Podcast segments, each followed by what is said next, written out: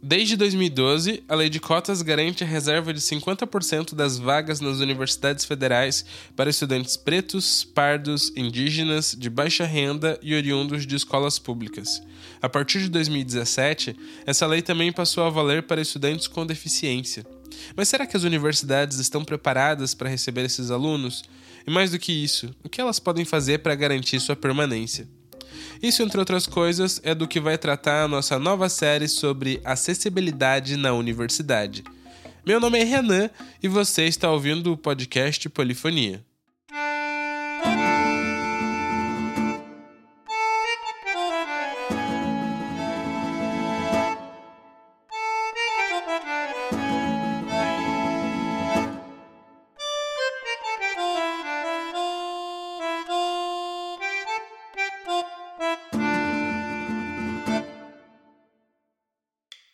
O Polifonia é um podcast sobre linguagem, ciência, tecnologia, mas acima de tudo sobre pessoas. O projeto faz parte do Programa de Protagonismo Estudantil e é produzido por alunos da UTF-PR. Toda segunda-feira é lançado um episódio novo que você pode ouvir pelo seu navegador ou num aplicativo do seu celular como Google Podcasts ou iTunes. Se você tiver alguma crítica, elogio ou sugestão, Pode entrar em contato com a gente pelo e-mail polifoniapodcast.gmail.com, pelo WhatsApp no número 99994 2372. O Twitter é o arroba podpolifonia e o Facebook é facebook.com barra polifoniapodcast. Lembrando que se você gostar do que ouviu, compartilha com os amigos, porque conhecimento não serve para nada se não for compartilhado. Bom, eu queria deixar mais alguns recados. Em primeiro lugar, queria pedir desculpa por essas duas semanas que eu fiquei sem lançar nenhum programa.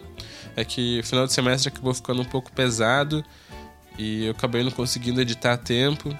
Não era para acontecer, mas enfim. Em compensação, nessa semana e na próxima, a gente vai lançar alguns episódios a mais, que é para poder cumprir com o cronograma que a gente planejou para o ano. Uh, então a próxima semana vai ser a última semana de polifonia do ano.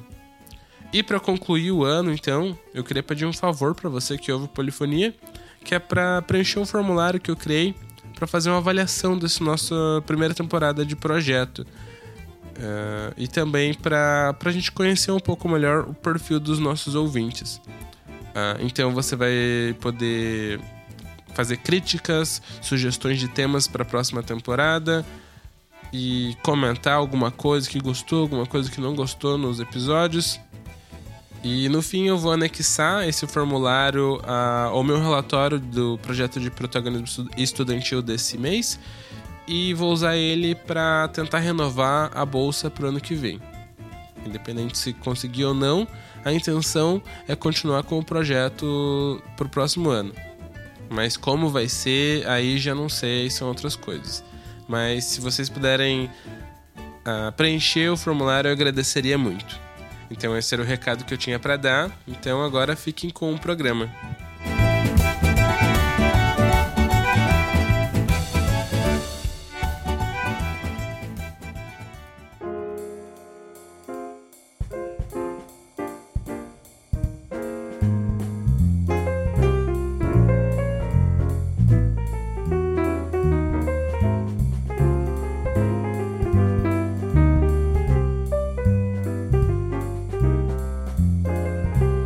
Então, eu tô aqui com o David Vinícius Gonçalves Ribeiro. Tudo bem com você, David? Tudo bem. Tudo bem.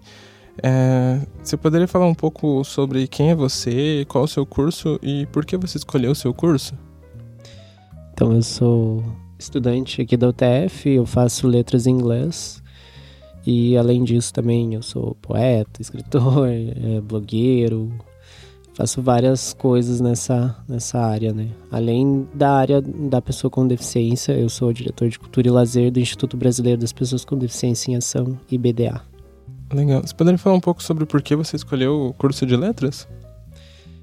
Então, eu, assim, é uma longa história. Eu conheci uma professora aqui da UTF, a professora Miriam, ela tinha um, um projeto de extensão aqui na UTF de inglês para cegos. E eu passei a frequentar e a partir daí eu comecei a gostar muito do inglês. a minha primeira opção de curso era português e a segunda era inglês, eu acabei passando em inglês. E aí, por isso também, né, por ter conhecido a professora Miriam, ter feito parte desse projeto, eu eu escolhi o inglês, né? E, e é algo que eu gosto, assim, sabe? Eu sempre me vi sendo professor, né? Não, não sabia muito bem do que, mas era a área que eu queria estar, né? Legal. É, você poderia falar um pouco melhor sobre o que é o IBDA? Então, o IBDA é uma instituição, só que ele não tem um prédio físico, né? Ele tem um CNPJ de mais de 20 anos. E eu sou o diretor de cultura e lazer do IBDA. Tô, estou o diretor de cultura e lazer do IBDA, né? Nessa gestão. E a gente vem com uma proposta bem legal, que é de, de fazer rodas de conversa temáticas, né? A gente teve sobre cães guia, sobre é, pessoas com deficiência LGBT. É, então a nossa proposta é realmente trazer assim as pessoas para dentro da, da, daquele espaço, né? As nossas reuniões geralmente acontecem no Instituto Paranense de Cegos, que nos acolhe muito bem. E essa é a proposta, é a gente trazer o pessoal mesmo para discutir essas, essas coisas e, e enfim. E o IBDA tem outros trabalhos na, na área da saúde, tudo. Já é um, uma instituição assim que tem, né, já tem 20 anos de CNPJ, então já tem feito bastante coisa, sabe?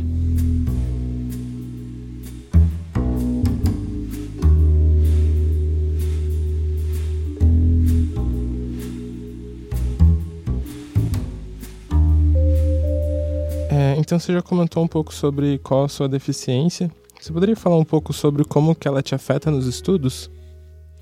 Então, é, eu sou é, o primeiro cego a entrar na UTFPR pelas cotas de pessoas com deficiência. E a partir do momento que eu entrei aqui, eu entrei com muito medo, né? Sabendo que eu ia ter que passar por muita coisa, ia ter que ensinar muita coisa, ia ter que aprender muita coisa.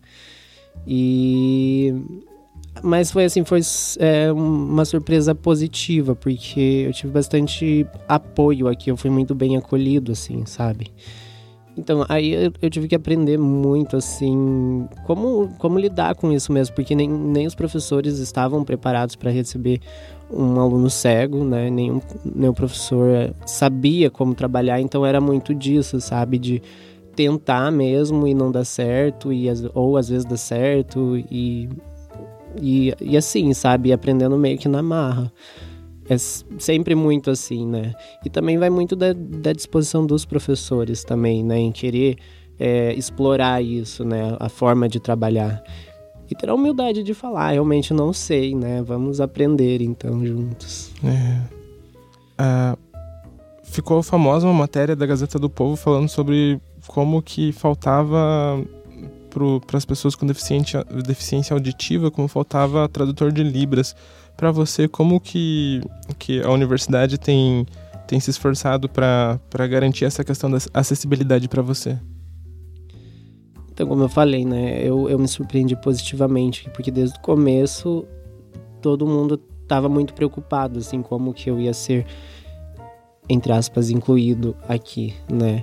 Então, desde o primeiro momento que eu, que eu vim fazer a matrícula aqui, o pessoal do NOAP já veio, já fez uma reunião para saber o que, que eu ia precisar, sabe?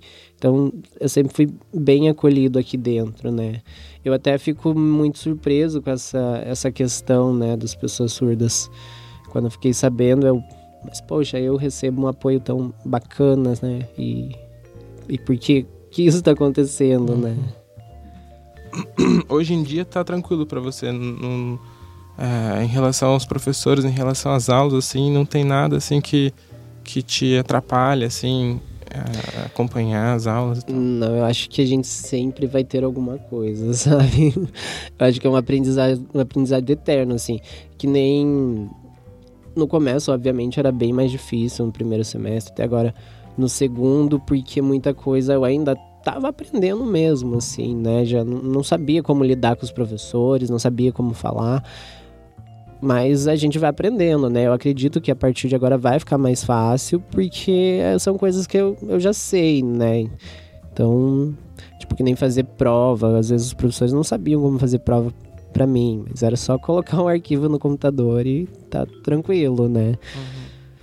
Então são, são coisas assim, né? Mas eu acho que sempre vai ter uma coisinha ou outra, sabe? Então eu acho que a nossa luta, assim, é. é eterna. Você uhum. acha que seria interessante dar um exemplo, assim, do que alguma coisa que os professores poderiam, assim, fazer de um jeito melhor? Ah, eu acho que essa questão de assim, se ater a, a questões assim, vai escrever no quadro, é dito que está escrevendo, né? Ou tá passando um slide, fala sobre o slide, né?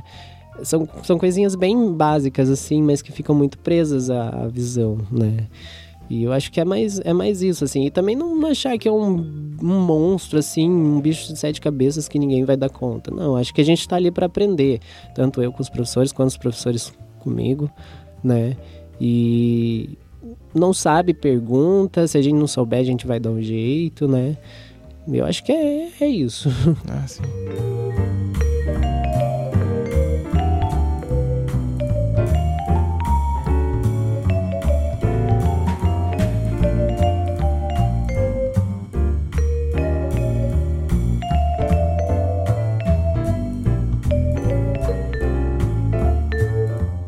Então a gente poderia começar a falar sobre o livro que você vai lançar na próxima sexta-feira, no dia 14 do 12 uhum. de dezembro agora, na próxima semana. Poderia falar um pouco sobre esse livro, qual é o nome dele, do que, que ele trata? Então, o livro se chama Sobre Fragmentos, é, Poesias e Sentimentos, é um livro de poemas. E é isso.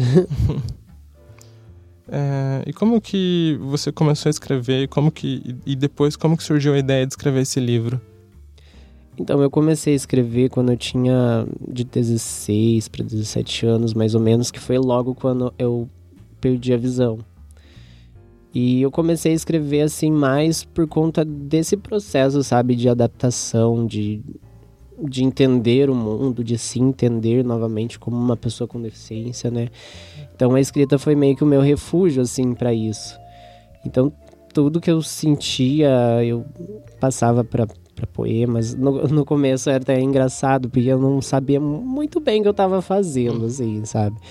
Eu escrevia poemas dizendo que era crônica. E foi daí a partir disso, desse momento que eu passei dentro de casa, que eu estava entendendo novamente o mundo, que eu comecei a, a escrever e a me expressar através da poesia.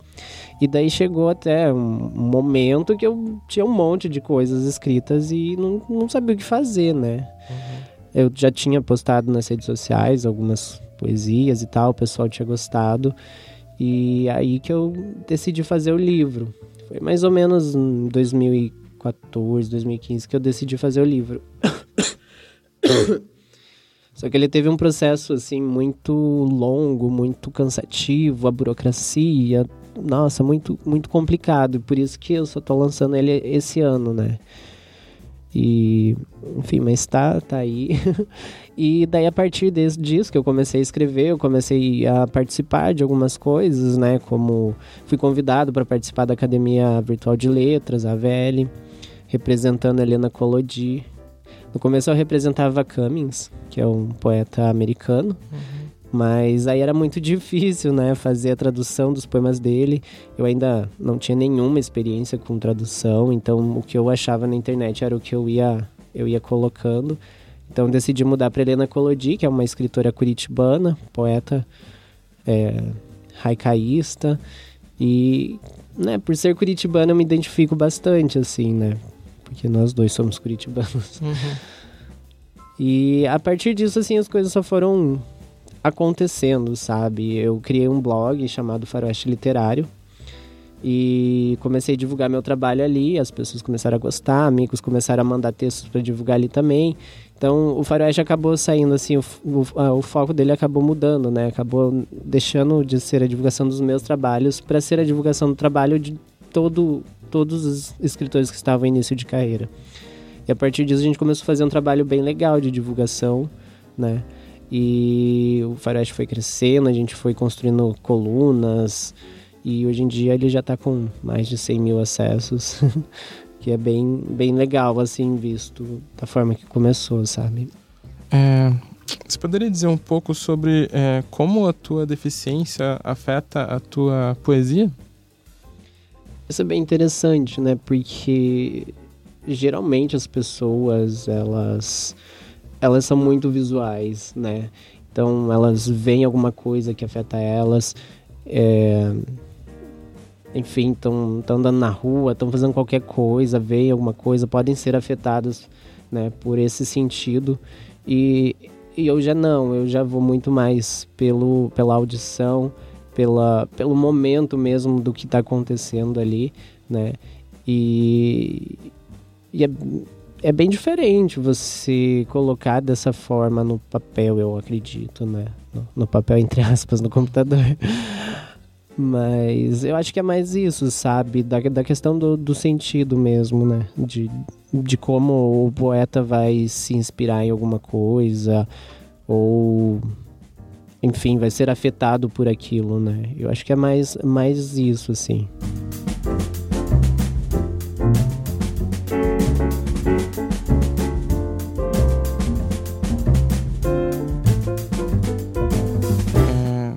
geralmente as pessoas não sabem direito como lidar com, com a pessoa que tem deficiência e tal. Você poderia dar algumas dicas para a pessoa que gostaria de se relacionar melhor com você?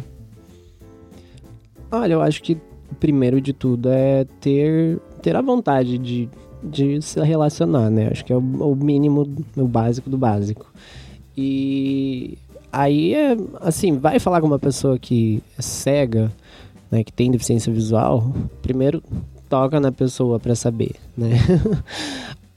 Porque a gente não tá ali vendo a pessoa olhando pra gente, então, né? Ou tá conversando com a pessoa com deficiência visual, vai sair, avisa, né? São coisas bem básicas, assim, mas que as pessoas não, não se atentam, né?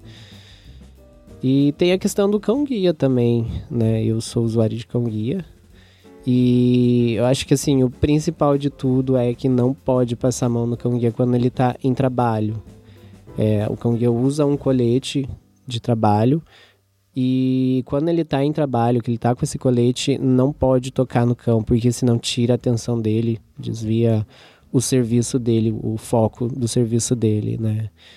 E isso é bem prejudicial porque a partir do momento que o cão acha que ele pode receber carinho enquanto ele está trabalhando, é, isso pode gerar até um acidente, né? Se uma pessoa, se o cão está guiando e uma pessoa vem querer fazer carinho, o cão se distrai e sei lá, tá vindo um carro, alguma coisa que o cão não viu, aí pode pode causar até um acidente, né? Uhum. Em relação ao, ao cão guia, a universidade fez fez algumas coisas, né? colocou várias placas pelo campus, também é, fez um, um, um deixou um espaço para uhum. ele também, né? Pra questão de... Sim, então é porque eu tava tendo muito problema com isso, com relação às pessoas passarem a mão, sabe, na, na mora enquanto ela estava em trabalho. E aí eu cheguei pro pessoal do NOAP e falei, né, que eu tava tendo esse, esse problema.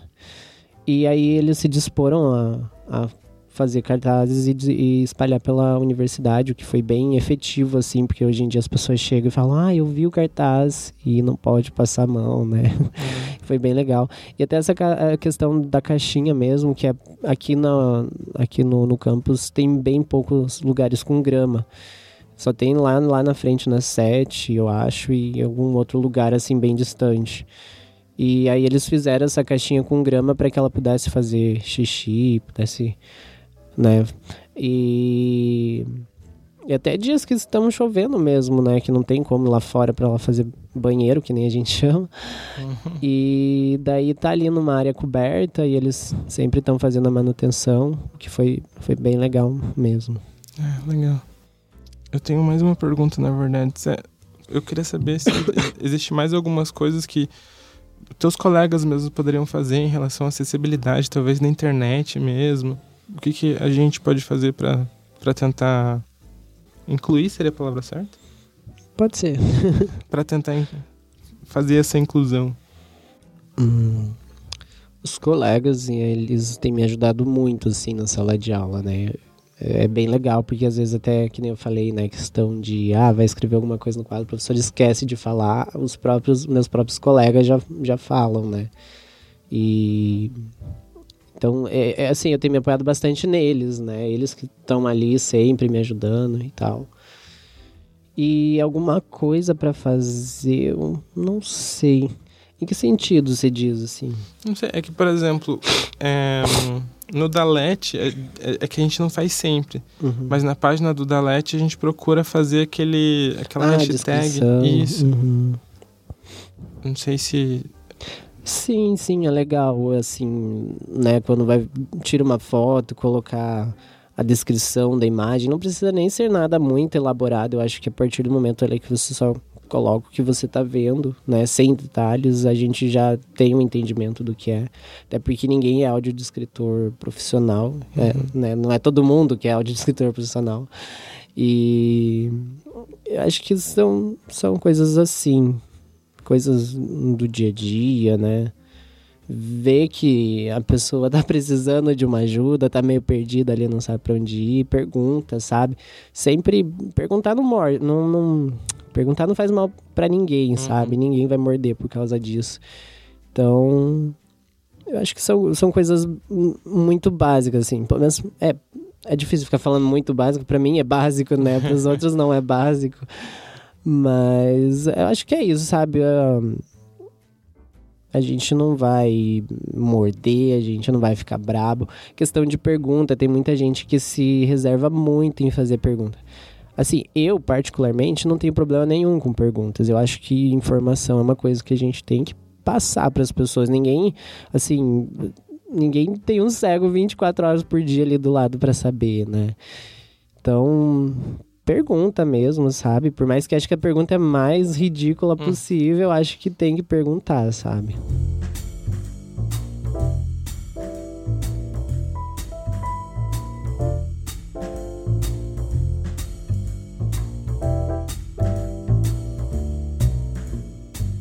Então, para finalizar, você poderia falar alguma mensagem para as pessoas que têm deficiência e gostariam de entrar na faculdade também?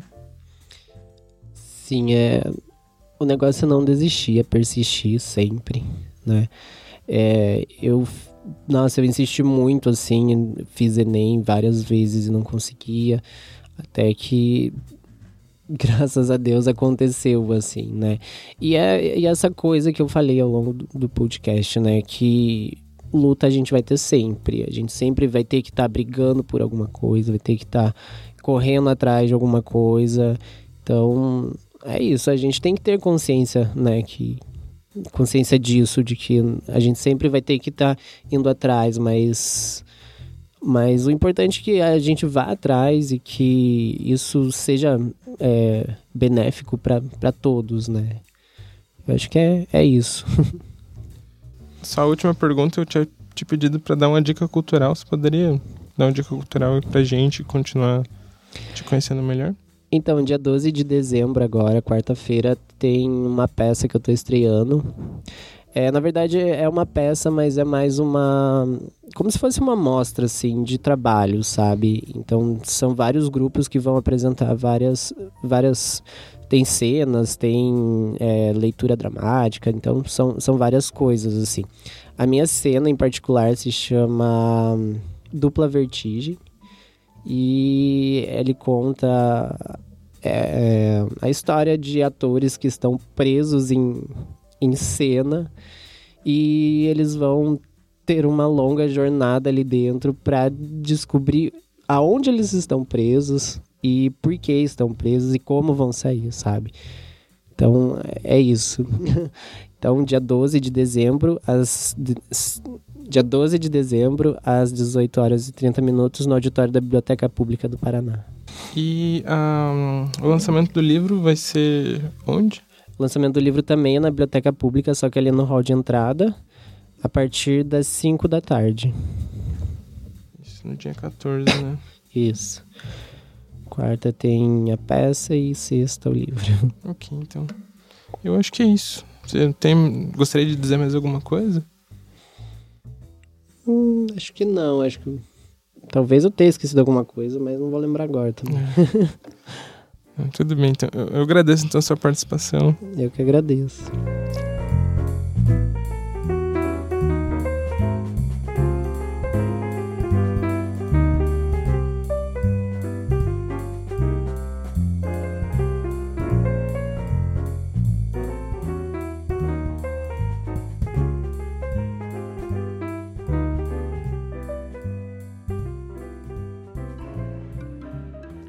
Além de mim, o Polifonia também é produzido pela Júlia Silveira, pela Luciana Marques e sob orientação do Carlos Pegurski.